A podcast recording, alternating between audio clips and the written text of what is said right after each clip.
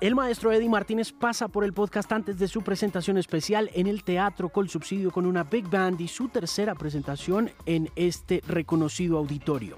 Con Eddie repasamos una trayectoria iniciada en la orquesta de su padre y pasamos de Bogotá a Miami, a New Orleans y posteriormente a la ciudad de Nueva York, de sus experiencias junto a Rey Barreto y Mongo Santa María, un sueño con Marte que se convirtió en una obra musical dedicada a ese planeta y su vida como educador en la actualidad. En este segmento de El Podcast converso con Eddie Martínez sobre su padre, su madre, su hermano y su llegada a Bogotá y su temprano inicio en la música a los 8 años. Hoy es un episodio para escuchar al maestro Eddie Martínez en el podcast por Canal 13. Hacía mucho tiempo no salía de la casa. No salíamos. ¿Usted hace cuánto no sale de su casa, maestro? Hace como un mes. ¿En serio? Sí. Yo sé, y, y- y hacía mucho rato no venía al teatro y, y siente uno una especie como de alivio. Divino. ¿Cierto? bellísimo, Claro. Esa espectacularidad Sí, del lugar, ¿no? Por fin. ¿Usted cuántas, Entre paréntesis, por fin. ¿Usted cuántas veces ha estado acá presentándose? Eh, esta es la tercera vez. Esta es la tercera. sí, Ok. claro. Va a estar en el 17 de octubre. El 9. El no- ah, ok. Y con toda la orquesta. Aquí son 20 músicos. ¿no? 20 músicos, o sea, Sí. usted vuelve al Big Band. Siempre toda la vida he tenido Big- Band, ¿no? Cuando no lo tenía mía, era la orquesta de mi padre, que era Big Band también, ¿no? ¿Cómo era la orquesta de su papá? Igual, tres trompetas, tres trombones, cinco saxofones, la sección rítmica, unos lindos arreglos. Ahí aprendí, a los ocho años yo estaba tocando la conga con la orquesta de mi padre. Dos años después fui el baterista de la orquesta de mi padre. Tres años después fui el pianista de mi padre y arreglista también. Esa fue realmente mi escuela. ¿Por qué? El libro de música de mi padre tenía arreglos espectaculares copias de Glenn Miller, música clásica, música española, música argentina y música colombiana y música de salsa, ¿no? Pues había que tocar de todo, muy buena experiencia musical, tocar de todo. ¿Esto, ¿Esto fue en Pasto? No, no, aquí en Bogotá. Ah, usted se vino acá. que- ¿A los cuántos años se vino? Perdón. Ah, no, no, no. Yo nací en Pasto. A los tres meses mi padre viajó de Pasto a Bogotá, se ganó un concurso y tuvimos que viajar de Pasto. Tres meses estuve en Pasto. Ah, ok. A los 17 años fui invitado a los Estados Unidos y me quedé ahí por 53 años. Increíble, qué montón de tiempo. cincu- Ya, American Citizen. Yes. I show you my passport next time that I see you. I'm American citizen, yeah, that's right. Mire, eh, pero usted empezó a los seis. Porque Sí. usted a los ocho años estaba ya en la orquesta, pero Sí, usted sí, em- no. empezó a aprender a los seis. Sí, sí. Mi hermano y yo. El hermano. Sí, mi hermano, sí, un, mi hermano muy talentoso, una, una persona maravillosa, músico extraordinario, natural, ¿no? Pues somos hijos de músicos. Mi madre era una gran eh, guitarrista, una armonista. Todo el mundo canta, pero todo el mundo no se acompaña. Es difícil. Ella cantaba y se acompañaba, una armonía espectacular, no mucho ritmo. Mi padre también era músico, so- yo quería ser médico, pero no se pudo. Es increíble. ¿A los cuántos años quería ser médico? A los ocho años yo quería ser médico. La que heredó la medicina fue mi hija. Ella está trabajando aquí en un hospital médica. Mm. Sí, médico, vaya. Mire, eh, ¿y le dijo alguna vez al papá eso? Oiga, yo quiero ser médico, yo no quiero ser músico. Sí, ellos sabían, sí. Ok, mi hijo quiere ser médico, pero estaba la guitarra, el piano, la percusión, los discos y todo eso. ¿A qué hora? En ese libro gigante que tenía su papá de eh, arreglos y de cosas de Glenn Miller y de todas eh, esas otras obras clásicas, ¿qué fue lo primero que aprendió? Bueno, a mí desde pequeñito me gustó mucho el jazz, tanto como la música cubana. Entonces, por la música cubana me enteré de la música africana, que son las, realmente las raíces, ¿no? Y pues, no desde que me acuerdo, ¿no? Los, eh, hablando, por ejemplo, de jazz, eh, Count Basie, Duke Ellington, Miles Davis, John Coltrane, Sonny Rollins, Horace Silver, todos esos gigantes. La música cubana, Arsenio, Chapotín, este, todos los conjuntos, las charangas, espectacular, ¿no? Una escuela, y la música clásica, ¿no? Mm. Desde muy pequeñito, sí. Todos los domingos, mi madre era desde tempranito al radio, la Radio Nacional, clásico. La Radio Desde Nacional. pequeñitos es- ah, escuchamos Tchaikovsky, Stravinsky, Chopin, eh, Bartók, Hindemith. Cuando vinimos, eh, crecimos un poquito más, eh, que nos enteramos que eran los compositores o escuchábamos la música Ah, caramba. Mire, em, la disciplina de trabajar con el papá en una banda, ¿cómo era? Fantástica. Mi papá era un gran director, un- era disciplinario, pero no con el fuete, ¿no? sino con palabras. No, por favor, mira, afinen, lean así, interpreten de esta manera, ¿no? hasta vístanse así, ¿no? Todo muy bonito, ¿no? muy profesional. Yo desde muy pequeñito aprendí de esa escuela. ¿Cuánto tiempo fue ese proceso de aprendizaje con el papá? Ah, fueron como, tal vez como unos seis años, siete años. Y ahí fue cuando entonces lo invitan a Nueva York, a, a Miami, perdón. A, a ver, hay un señor boyacense, Hernando Becerra. Es una familia de músicos, los Becerra. Eh, tenía cuatro hermanos, ellos no nos acompañan, ellos están todos pro- pro- probablemente disfrutando de... Eh, los cuatro hermanos de Hernando eran, eh, Luis Becerra era el flautista concertino de la Orquesta Sinfónica, eh, Israel, Israel Becerra era el bajista concertino, eh, Antonio Becerra, pianista, concertista y timbalista de la Sinfónica. Y pues Hernando, que se fue muy temprano a los Estados Unidos. Y a ver, la historia de cómo yo llegué a los Estados Unidos, ¿no? Mi padre se lo encuentra a Hernando en la carrera séptima con calle 24 en 1900, a finales del 59. Hernando, ¿qué haces por aquí? No, Manolito viene a, a visitar a la familia. Caramba, estoy necesitando un pianista. Hernando, un gran pianista. Pianista clásico de jazz. Y, y- y- y- bueno, no se llamaba salsa en esa época, era música latina, música tropical. Vaya. Excelente eh, pianista. Él ya, ya había vivido en, en- pues, en, en Nueva York, en Europa.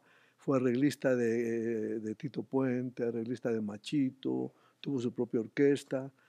Y pues, en fin, mi padre se lo encuentra a finales del 59 y le ofrece trabajo. Hernando, estoy necesitando pianista para tocar a los, los blancos y los negros en Pasto, el 6 de enero. ok, Manuel, yo voy contigo. Y yo era el baterista de la orquesta de mi padre, ok. Bueno, eh, no ensayamos, simplemente llegamos allá, empezamos a tocar. Y me acuerdo que yo estaba tocando, miraba al maestro, que el maestro, el maestro de reojo miraba al bat- me miraba, ¿no? Yo decía, caramba, ¿qué, ¿Qué será? qué estaré haciendo yo mal? Que el maestro no, no le veía la cara, pero me daba cuenta que, él como que me, me miraba. Ok, cuando terminamos, me dice, Eduardo, ¿dónde tú aprendiste a tocar así? Le digo, uy, maestro, perdóneme. Usted que viene de tocar allá con las estrellas, ¿no? Perdóneme, me dice, no, muy bien. Gracias. Lo llevé a mi casa cuando regresamos de, de Pasto y le mostré mi discoteca. Estaba lleno de música clásica, de jazz, de música cubana, música africana, música hindú, tangos, eh, eh, eh, música argentina, música brasileña. Me dice, ah, estás muy bien informado, que sí, claro que sí. Bueno, se retornó de los Estados Unidos. En el mes de mayo de 1960 recibo un cable. Eri, te necesito inmediatamente. Mi baterista se enfermó, me, mandó un cable de Aruba. Él fue contratado a Aruba, la Aruba Caribbean Hotel en esa época, 1960. Si puedes, te necesito de emergencia. Papá, ay, perdí un hijo.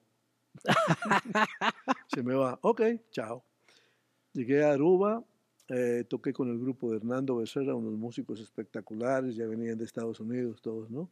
Y me invitaron a los Estados Unidos. Vente con nosotros, Eri. Bien, perfecto. Mm.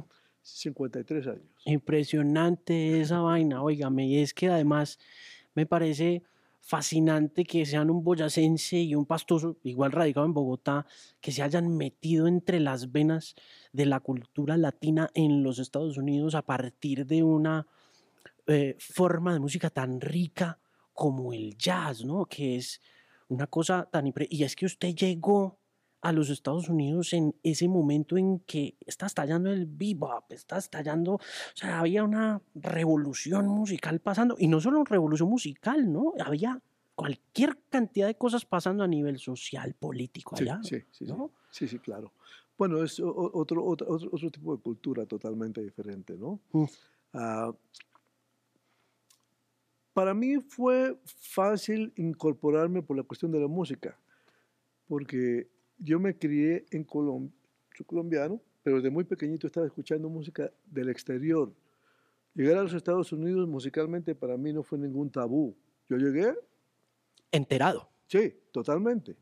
¿no? Usted sabía. No tanto la, la parte política, ni la parte científica, ni nada de eso, que después, a, a través de los años, estudié y me enteré de tan- ¿no? Pero lo mío fue primero la música. Amistades, contactos musicales y todo eso, y bueno, nada, fueron 53 años, ¿no? Eh, allá. Usted llega en 1960. ¿Cómo es la escena latina en Miami cuando usted llega a la orquesta de Don Hernando?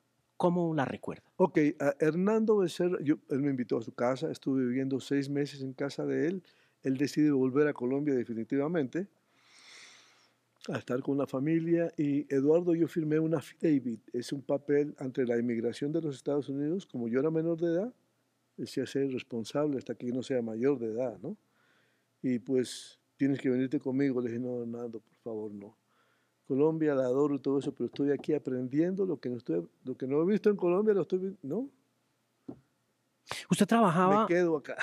usted trabajaba solamente en música? Sí, Solamente eso. Eso le daba sí, para comer, para mantenerse. sí, ¿Cuántos años tenía? Dice que era menor de edad. sí. Bueno, a ver, eh, 18 años. 18 años. Allá era 21, ¿no? Exacto, sí. Sí. Sí, sí, a los 21 ya se puede tomar alguna cosita. Pero- Una cervecita. bueno, no. bueno. Bien, en fin, ah, una, una escuela espectacular. no, pues, No, imagínese. un- no. Y es, es, es, es otra manera de aprender a vivir, ¿no? Es todo muy serio, muy profesional. Una cita a las 2 de la tarde es A las 2 de la a tarde. las 2 de la tarde. No, no es media hora o te llaman, no, mira, no puedo ir, dejémoslo para mañana. te cancelan. Claro. Cuando don Hernando se va y usted le dice, no, écheme una mano, don Hernando, no me, no me cancele la affidavit, eh, ¿qué hace después? ¿Para dónde va? Bueno, este, me acuerdo, él se vino para Colombia, yo conseguí un apartamento y pues eh, ya había hecho un par de amistades. Un señor músico cubano me dice, mira, date una pasadita, esto es en Miami, Claro. por un club que se llama el Cuban Village. Pasa por ahí a ver qué pasa. Bueno, llegué al Cuban Village, era muy jovencito, no- casi que no me dejan entrar, ¿no? Entro. Y hay una banda de muchachos cubanos espectacular, muy fantástica. Y veo a un señor de mucha edad tocando el piano. Muy bien, ¿no? Pero, ¿y ese viejito tocando el piano? con- Hablo con el cantante que era el director, le digo, mire, ¿puedo tocar una, una pieza con ustedes? ¿Me dejan? Bueno, ok. Esperaron, esperaron hasta lo último. Venga, siéntese. El señor del piano se para, muy gentil el viejito. Empecé a tocar. Hay, en la música latina hay, hay eh, unos estándares. ¿Clásicos se puede llamar? Como decir, la- el, el bilongo. Estoy tan enamorado. enamorado. Macho, ¿qué quiere tocar? Un bilongo. Ok, ok, empecé. Empezamos a tocar, me dieron un solo de piano. Bien, bravo, muy bien. Se para el maestro, el viejito, me dice, maestro, qué bien que se haya aparecido usted por aquí, es que no hay pianistas, yo no puedo, estoy muy enfermo, le estoy teniendo la mano a ellos, pues para que trabajen, ¿no? Pero simplemente yo no estoy, yo estoy muy mal, quédese, por favor. y conseguí el trabajo ahí. Pero ¿y, y en qué momento brincó definitivamente de la percusión al piano? Yo, vení- yo, yo empecé a estudiar la percusión y el piano al mismo tiempo a los siete años. Ajá. Sí. Pero ya en qué momento dice usted, o usted llega a Miami como percusionista de don Hernando, Sí, pero ahí en ese momento empiezas a tocar piano. sí. Pues yo lo había estudiado. Ya lo claro había estudiado, sí. ya lo conocía, pero en Sí. este caso, Ok. Ah, cuando llegué a Miami a ver, después de que hice el Cuban, el, el- el- el Cuban Village como pianista, ah, a las dos semanas llega un show al, al club y el director del show, después de que ensayamos y todo eso, me dice, mira, Eri, eh, yo tengo un contrato para ir a New Orleans por 14 semanas. ¿Te interesa? Le dije, bueno, tengo que conseguir un pianista para los muchachos y claro que sí. Yo no tenía ningún compromiso, era muy joven, ¿no? Música, la música. Y voy con usted, claro que sí. Fuimos a, a, New Orleans y fue, las 14 semanas se convirtieron en, en dos años. Llegamos a New Orleans y abrí, fue el primer grupo de música latina, en 1960. Ah, que abrió, que brindó al público de New Orleans la música latina. Ah, tocamos en un club que se llamaba Boom Boom Room, que era para la gente que conoce New Orleans a la entrada de, de del French Quarter, ¿cómo se llama? El, French Quarter, claro, es claro. Increíble, es una locura. Burlescos, clubs de jazz, restaurantes, son 10 cuadras, ¿no? En fin. ¿Había Mardi Gras?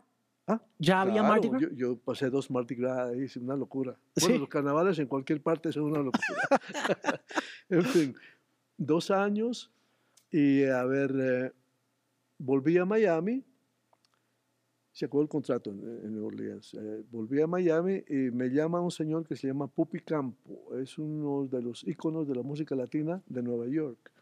Eri, necesito un percusionista, ¿quieres tocar percusión? Bueno, vamos, dale, claro que sí estaba tocando la percusión, empecé a trabajar en, Miami Beach. Los hoteles de Miami Beach son espectaculares. Claro, el Art Deco, por supuesto. Ahí, ¿no? Claro que sí. Miami es increíble. No, Miami Beach, esa zona es...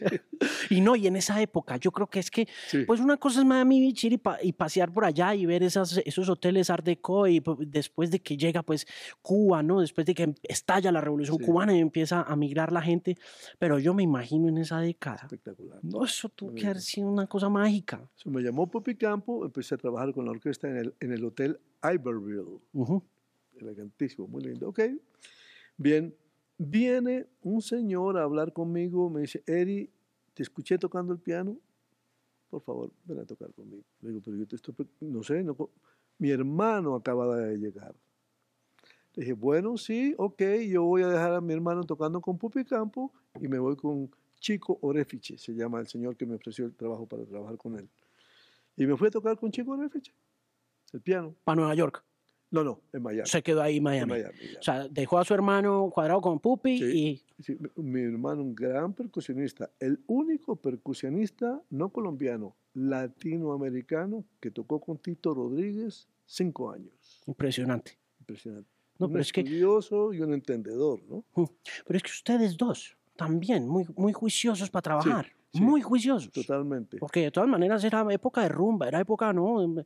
Explosiva, ¿no? O sea, yo me podía calificar como coleccionista, melómano, coleccionista y músico. Sí.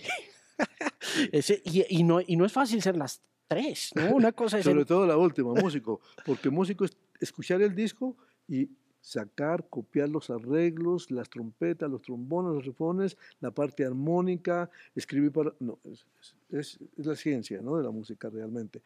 Y mi padre nos enseñó música, pero gracias a la enseñanza de, mi padre, pues pudimos copiar físicamente papel, ¿no? Oh. De ahí de Miami, hecha para Nueva York. Sí. estando tocando con Chico Refich el piano, el muchacho que estaba tocando la percusión, las congas, se enferma y llama, da la casualidad que Sammy Davis Jr. estaba haciendo un show en Miami Beach el día que el percusionista de Chico Refleche se enferma, llama al percusionista que viene con Sammy Davis Jr., okay. que son amigos, puertorriqueños neoyorquinos. New Yorkers. New, New, Yorkers. por favor, ven a hacer, hacerme el, reemplazo, estoy muy enfermo. Bien, ok, fue. Percusionista excelente, maravilloso. Nos hicimos amigos y me dice, Eri, caramba, ¿por qué no te vas para Nueva York? Le dije, no, a Nueva York yo le tengo un poquitito de, voy a esperar un poquito. No esperes nada. Te puedo decir en cualquier momento, allá vas a tocar con quien sea. Le digo, no, ¿seguro? Me dice, sí, ok, bueno, sí. Esa noche hablé con un chico de Refiche y le dije, eh, chico, me voy para Nueva York. Me dice, ¿pero Nueva York? ¿Tú crees que estás preparado para Nueva York? Yo le digo, bueno, no me voy, me fui para Nueva York. No te preocupes, yo te consigo un pianista, te lo ensayo. Bueno, me fui para Nueva York. Ah, espectacular, qué ciudad tan hermosa. Bueno, ah, y al hotel, alguien me dice, mira, en la asociación de músicos que queda ahí en la 52, entre séptima y octava, en Manhattan, eh, se reúnen los músicos. Los lunes, los miércoles y los viernes, especialmente los miércoles, ahí va todo el mundo. Bueno, fui temprano, me siento, veo entrar por la puerta a Dizzy Gillespie, que estaba buscando un pianista, a Tito Puente, a Tito Rodríguez, Leonard Bernstein, en la parte de músicos. Se reunían los músicos latinos, los músicos de jazz y los músicos clásicos. Era una reunión espectacular. Bueno, vi entrar todos esos, personajes por la puerta digo, Dios mío, estoy en el cielo, qué maravilla, los he visto en películas, pues, y ahora en persona. Bien, me siento y viene un señor gordito, medio cojo, se sienta al lado mío y ya está empezando a llenarse, ¿no? Y dice el señor, eh, este, habla con un amigo de él que le va a pasar, mire, ando buscando un pianista. Si conoces a alguien por ahí, no puedo caminar, ayúdame. ok, si veo. Bien. Con permiso, señor, eh, yo toco piano. No me dio bola. Pasó como media hora. Pasa el, amigo. Mira, conseguí, ¿me conseguiste a alguien? Está todo el mundo ocupado. Es fin de semana, ¿no? De día de fiesta. No hay. No. Ok. Yo me quedé ahí. A las cuatro cerraba la asociación de músicos. Ya los músicos se tenían que ir, ¿no? Entonces, este me mira y dice, bueno, vamos a hacer una cosa, tú tocas piano, ¿verdad? bueno, sí señor, yo toco piano. Dame tu número de teléfono. Yo te voy a llamar hoy a las 9 de la noche si no he, cogido, si no he conseguido pianista. Ok, ok, aquí está mi número y todo eso. 9 de la noche, 10 de la noche, 11 de la noche. Una de la mañana suena el teléfono. Hola, amigo, colombiano. Sí, sí, señor. Bueno, no conseguí pianista.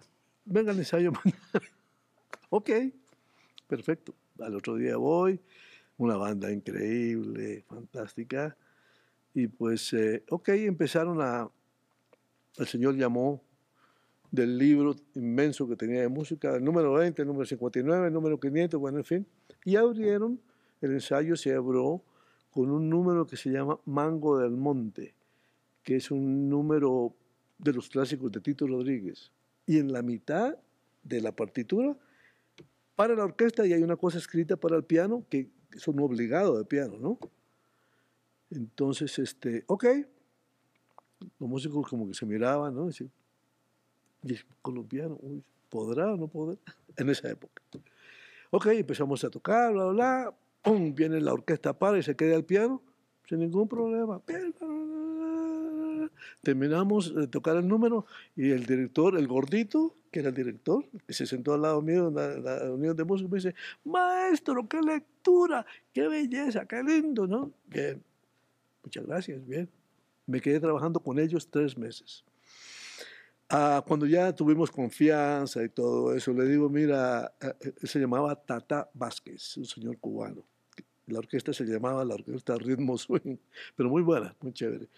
Le digo, mira, Tata, el número que tú, eh, para probarme, que tú llamaste para ensayar, eso yo en Colombia me, lo había estudiado, me lo sabía de memoria. Uy, sin vergüenza, no hiciste nada.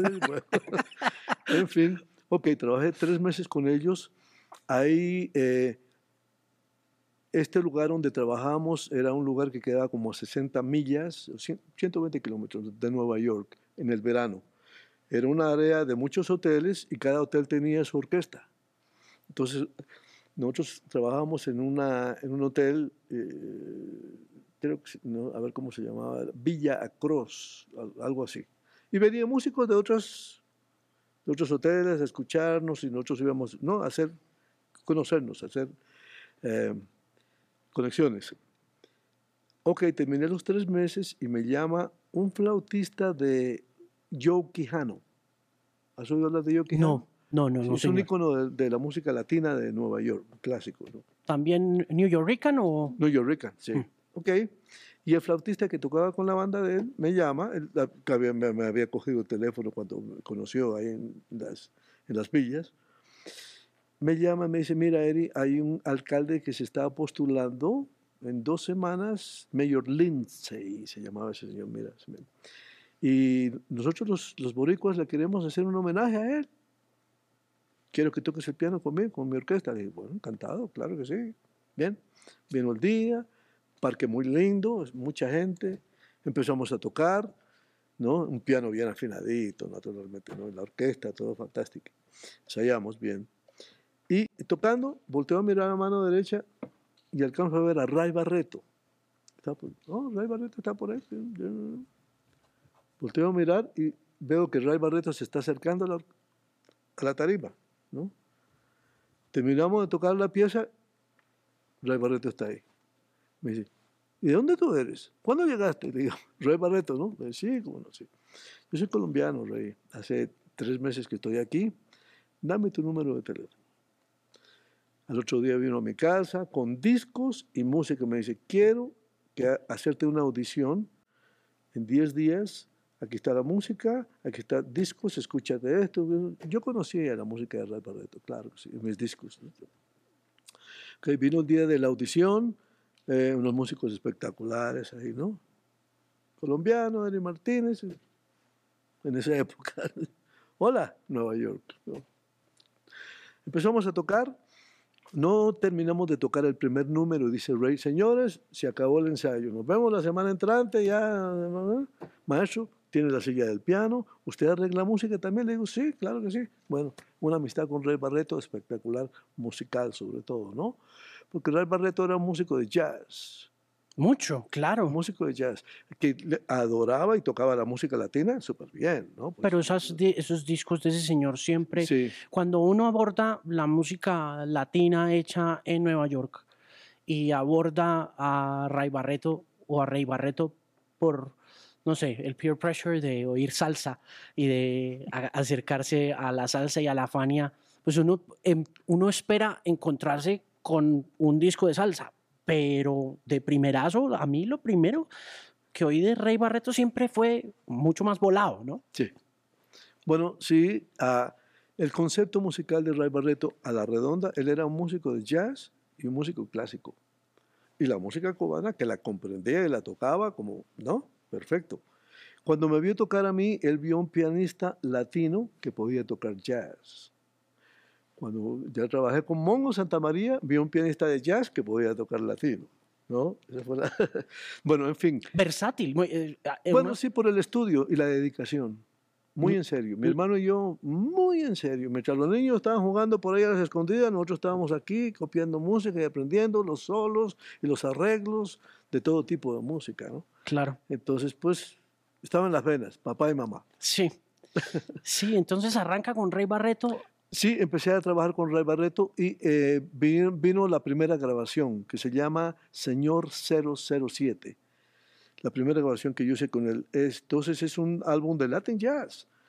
Eh, él me dio la, la tarea de transcribir seis arreglos, adaptarlos de las películas de James Bond, Señor 007, para el estilo de la orquesta de Ray Barreto. ¿no?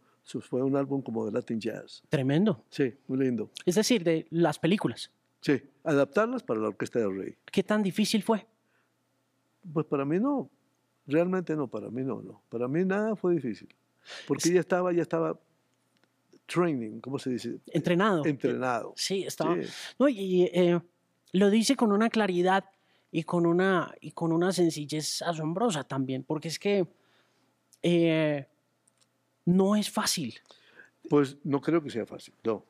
Si no lo has estudiado, es que si una la, la, parte científica ¿no? de, de, de, la música, que es leer, es arreglar, es componer, ¿no? Esa es la parte complicadita. ¿Cómo le fue con ese disco de James Bond, con el, con el 007? Espectacular, muy lindo, ¿no? No era para el público latino, no, es más para el público americano, ¿no?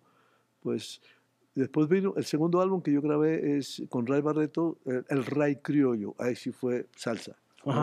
Y yo soy responsable por seis arreglos ahí. Y pues eh, después vino un tercer álbum, Latino con Soul. Ahí hice una composición de la música y Ray escribió la letra. Oye, qué rico suena.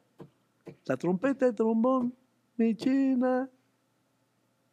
Fania, después de que grabamos este disco, apareció Fania. Se enamoraron de, oye, qué rico suena. Las estrellas de Fania solamente cambiaron eso, el concepto del arreglo íntegro todo. ¿Es suyo? Sí.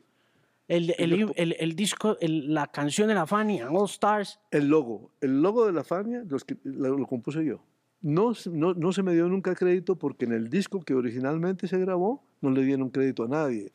Y Fania nunca tuvo la delicadeza de quién es el compositor de esto. ¿no? Uh, eso fue, tuvo que haber sido difícil no solo para usted, sino para mucha gente que en el jazz eh, improvisaba, por ejemplo, en un ensayo o alguna cosa y de repente ese, esa pieza o ese pedazo o ese break eh, se quedaba en manos finalmente de, de, no sé, de James Brown, por decirlo de alguna manera, ¿no? Bueno, sí, sí. Yo recuerdo mucho que a, a Don Clyde Stubblefield, el baterista de James Brown con Sí. los Famous Flames, sí.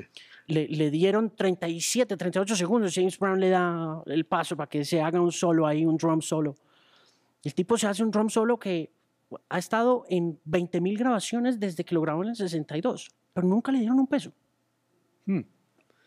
Bueno, eso es uno por no estar despierto. La música es, por más que tú seas, seas un sabio en la música, es nada más que el 50%. El otro 50% es la parte del negocio.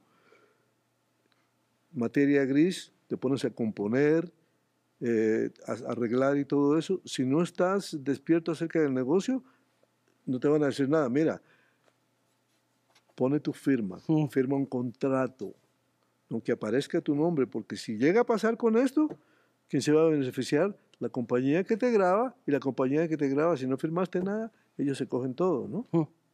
¿Cuánto tiempo estuvo con Rey? Uy, yo grabé ocho álbumes con Rey Barreto.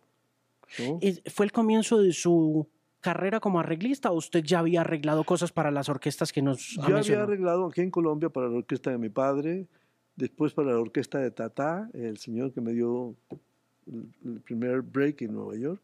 Hice arreglos. Y pues eso yo lo estudié aquí en Colombia, ¿no? Sacar, sacar, escuchar y aprender. El arreglista, el arreglista es el personaje estratega de la música, de una orquesta Mm. El que tiene que saber dónde tienen que subir las trompetas, los trombones, los saxofones, ¿no? Todo es una estrategia muy, muy bien pensada, ¿no? Esa es la parte del arreglista. Estrate- estratega, arquitecto. Mirando para atrás en esa arquitectura que le ha hecho usted al Latin Jazz, a la música latina, a la música antillana, a la música caribeña, ¿qué cree usted? ¿Cuál es la razón por la que a partir de no solo el rigor, la disciplina, el juicio, que de todas maneras en esa época tenía que ser muy difícil de mantener en medio de, de la rumba, de la fiesta y de todo eso. Eh, ¿Qué cree usted que le gustaba a, a los músicos que usted acompañó o que usted ha acompañado? ¿Por qué gravitaban hacia usted? Bueno, ah, por la parte innovatoria. Porque siendo músico desde pequeñito, fuera de los Estados Unidos, escuchando todo tipo de cultura de música, por ejemplo, los jazzistas se dedican solamente al jazz, los latinos se dedican solamente a la música latina, la mayoría, no todos, pero sí la mayoría, un 90%. Yo viviendo aquí en Colombia, siendo hijo de músicos, adorando y tratando de comprender la música, a mí, me- a mí me gustaba todo. Todo lo que suene bien, eso es música. ¿no? La innovación. Entonces, eh, todo esto, a ver, la innovación es inspiración, es, eh, es, eh, es eh, la parte creativa de la música, ¿no? Y habiendo tanta música aquí, pues, hey, no fue difícil innovar, no Sí. fue difícil. A ver, ¿qué, ¿cómo te puedo yo transcribir esto? Innovar, innovar. Siempre me ha gustado la- ser un poco diferente. Humildemente te lo digo, pero sí, sí diferente, ¿no? No, ¿por qué tienen que escribirse este mambo así? A mí me gusta hacer los saxofones, escribirlo de esta manera y poner otras cosas en las trompetas y otras, bueno, eh, eh, eh, conceptos sumamente, sumamente personales y de mucha experiencia de Mm. hacerlo, ¿no? Experimentos que, experimentar, música experimental en todo sentido, jazz o latino, o música clásica. La música clásica yo escribí hace cinco años, cuatro años atrás, una obra dedicada al planeta Marte ¿Por qué? Porque tuve un sueño. Y de- tuve un sueño en 1960. Bueno, un poquito complicado hablarlo, pero lo voy a hablar. Claro, cuéntelo, cuéntelo, porque es que yo vi por ahí lo del mar. Hernando Becerra, Hernando Becerra me, me prestó dos discos a escuchar. Me dice, mira, esta escuela es, es, es impresionante, escúchate. eh, Matías, el pintor de un, de un compositor alemán clásico que se llama Paul Hindemith. Y el otro disco de un compositor, eh, prr, Bela Bartok. Claro, ¿Lo conoces? sí, señor. Él es de ruma- rumano. Sí, concierto para orquesta, sobre todo. Muy espectacular, pero Bela Bartok, concierto para orquesta, Dios mío, qué viaje tan espectacular. Qué dominio de la orquesta sinfónica. Qué libertad tan hermosa a sabiendas de, cómo, orquestar la orquesta, ¿no? Espectacular. Bueno, tantos detalles en la sinfonía, me- espectacular. Al mes tuve un sueño. Y el sueño era que yo me encontraba en un lugar, miraba, era como montañas y desierto tal vez, arena entre amarillenta y rojiza, ¿no? Y la música de Bela Bartok estaba haciéndole el fondo musical al sueño. ¿Dónde estoy? Volteo a mirar aquí a mano derecha y veo como una nave espacial sale un señor de la nave espacial, un señor muy alto, camina muy lentamente acerca a mí, acerca, ¿no? Me pone la mano acá y me dice, Eduardo, esta es la música de este planeta. Increíble. Ok, 1960. Pues yo guardé ese secreto, no se lo dije a nadie, porque si empiezo a hablar de eso van a decir, "Herma- Eri, it's se going está tra- crazy. Se está trastornando. Esperé hasta 1994 antes de realizar mi final viaje de vuelta a Colombia, mi tierra, y veo a una científica eh, eh, eh, explicando el aterrizaje a Marte. ¿no? Que la nave espacial pasa por el planeta, pero al pasar, al pasar por el planeta no entra, no, no entra la nave, pero sí desplaza dos paracaídas. Y cuando llegan a la superficie del planeta, se abre y de uno de ellos sale un robot que se llama Discovery. Claro, el, el, el drone, la sonda, Discovery. Hace dos meses Discovery terminó su lapso. sí, dejó de trabajar. Sí, sí. ya, ya hizo lo que tenía que hacer, ¿no? Se despidió y todo. Ok, cuando sale Discovery de, de, la- de- de la- de donde venía envuelto, sale, mira para todos los lados el, el muñequito y empieza a mandar fotografías a la Tierra. Y, no, imposible, no. Exactamente lo que yo vi. Exactamente, ni más ni menos. Digo, no, Dios mío, pero si yo estuve ahí. ¿Quién soy yo para un regalo tan... no, estuve ahí de gratis. Caramba. Bueno, llego a Colombia, la Universidad de Nariño me contrata para hacer un, un trabajo eh, especial y me llama el, el señor director y me dice, maestro, tenemos un, un premio para usted. Bueno, pasa una semana, dos semanas, tres semanas, un mes y no oía nada del premio. ¿no? Dice, caramba, me prometieron esto, no me han dicho nada más. ¿Qué hago? Homenaje a Marte. Me acordé del sueño. Digo, caramba, homenaje a Marte. Ese sueño se merece un, un homenaje. Ok, so, en la computadora, yo trabajo muy bien en la computadora, el, el programa Logic, en la, en la Apple. claro, claro. Trabajo muy bien. Ve, qué bien. Y pues ahí hay instrumentos de todo. Hay instrumentos eh, de sonidos espaciales, violines, trompetas, percusión, pianos, lo que tú quieras, ¿no? Empecé a hacer un escogido de sonidos, a hacer el score, y ya tenía los sonidos espaciales y los sonidos de la Tierra. O sea, los violines, las trompetas, la percusión, y acá los sonidos, efectos espaciales. Hice una combinación de ambas cosas eh, la estrategia de, de, de, de la, del arreglista, ¿no? De poner las cosas donde uno cree y presiente Que deben estar. exactamente. hice mi trabajo, se lo presenté al, al, al señor decano de la Universidad de Nariño, a la semana me dice, me llama a la semana, me dice, maestro, su doctorado está listo. Soy un doctor honoris causa. Bien, en fin. Y el resto de las experiencias, ¿no? Con Mongo Santa María, con Tito Puente, con Tito Rodríguez. Ah, tal ah, vez. pero, ah, perdón, lo interrumpo, discúlpeme, porque volviendo, antes de que, quiero volver también a que me acabe de contar la obra de Marte, pero eso volveremos en un instante porque quiero preguntarle por la experiencia en Montreux con Mongo Santa María. Ah, ¿Qué, espectacular. qué recuerda de esa? Porque eso quedó grabado en disco y ese es un disco bien difícil de conseguir, bien... Me lo regalaron el mes pasado. Hacía 20 años que no lo tenía. Vino un amigo, mira, maestro, ¿qué está? ¿Le entregaron el vinilo? Sí, Oh, sí, sí, sí. sí, oh, wow. Sí, sí, sí, sí. Este, perdóname, volviendo a Marte un poquitito. Claro, El, el- el- el fondo de cómo yo estoy enterado de ese tipo de música es porque hace 50 años yo vengo escuchando y, y analizando compositores que hacen ese tipo de música, ¿no? Como el señor eh, George Ligeti. ¿Tuviste la película La, La Odisea del Espacio, 2001? claro, claro, de Bueno, Kubrick. Stanley Kubrick. Sí, señor. Stanley Kubrick escogió cuatro compositores para el fondo musical de la película, que fueron Beethoven, Strauss, Cacciaturian y Ligeti, que es el que hace la música espacial.